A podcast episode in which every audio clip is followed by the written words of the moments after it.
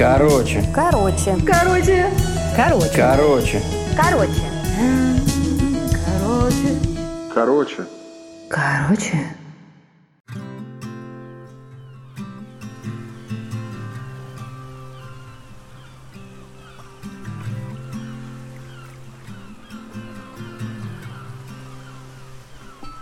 Дело в том, что в советские времена были такие наборы солдатиков из пластмассы, плоские и на подставке. Там были будионовцы, рыцари, древние витязи. Вот э, один элемент этих игрушек была такая длинная штука с, э, по-моему, тройкой коней и тачанкой, в которой сидело два человека. Один правил лошадями, а второй там строчил из пулемета. Отвратительный такой красной пластмассы с ценой 10 или 15 копеек на подошве.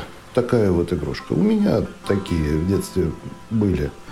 Ну, надо сказать, что у моих друзей в ту пору были уже и э, серьезные резиновые цветные индейцы, а у одного мальчика предмет зависти – набор серых фашистов с огнеметами, ранцами и, в общем, очень реалистичные маленькие карликовые фигурки. Так вот, дело было в детском саду.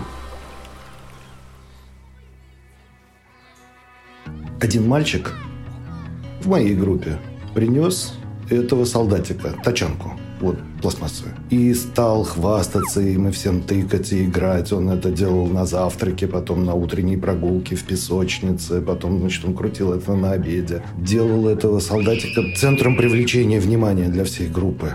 Я, в общем-то, не понимал, почему именно вот эта ерунда дешевые, которая, в общем, примитивная, наставляет ему такую радость и еще как бы вызывает в нем желание быть центром внимания. Возможно, какая-то детская ревность. Надо сказать, что я не был лидером и, в общем, никак, так сказать, и не должен был ревновать, что вот этот вот серый замухрыш со своей красной тачанкой э, привлекает всеобщее внимание. Но меня что-то раздражало в этом истерическом обожании этого солдатика. Во время тихого часа я украл этого э, солдата из-под подушки у спящего владельца. Мне нафиг не нужен был этот солдат. Мне просто хотелось отчуждать эту собственность и... И во время вечерней прогулки я закопал его в песочнице в углу глубоко. Так, чтобы хозяин его никогда не нашел. Хозяин в это время уже ревел, в истерике, и они перетряхивали все кровати и матрасы, его убеждали, что он, может быть, куда-то уронил, положил в другие штанишки или в шкафчик с грушей. Ну, в общем, что это найдется. Ну, хозяин рыдал, был безутешен, а я мрачно торжествовал, что э, зло состоялось и победило. Выгоды, конечно, никакой мне в этом не было. Ну, произошло и произошло, и забыл. Может быть, это даже была не первая подлость, которую я сделал в жизни. Ну, какой-то рядовой эпизод.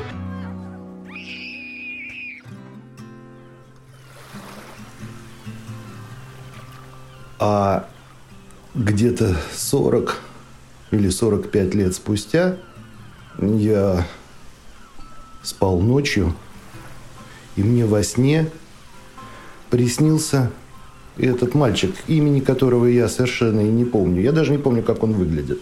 Мне приснилось, как он дико ревет, обнаружив пропажу своего солдатика, а я, значит, с мрачной радостью знаю, что я зарою этого солдата в песочницу, чтобы не попасться. Но пока еще он лежит у меня где-то там в кармане или в носке.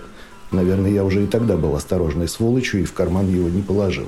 Но вот в этом сне я вдруг понял, как велико горе от пропажи этого солдата. И мне его стало жалко.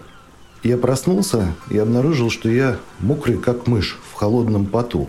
И что мне чудовищно стыдно за то, что произошло. А еще я понял, что время – это односторонняя функция, она не течет в обратную сторону. И я не могу найти этого мальчика и признаться в том, что это я украл его солдатика, и что я не держу на него зла.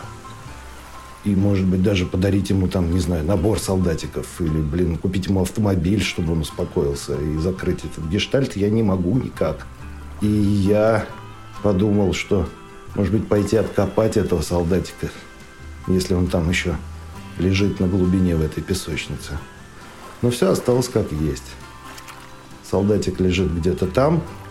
Мальчик неизвестно, жив он или нет, потому что столько времени прошло.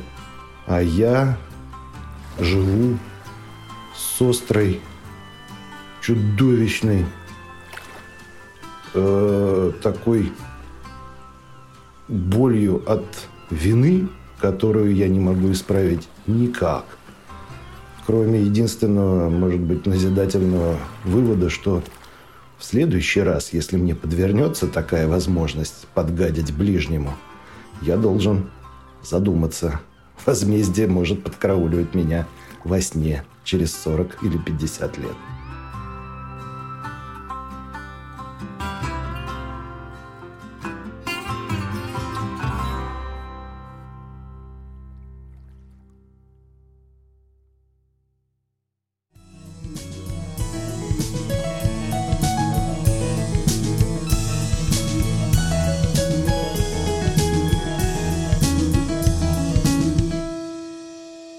Короче,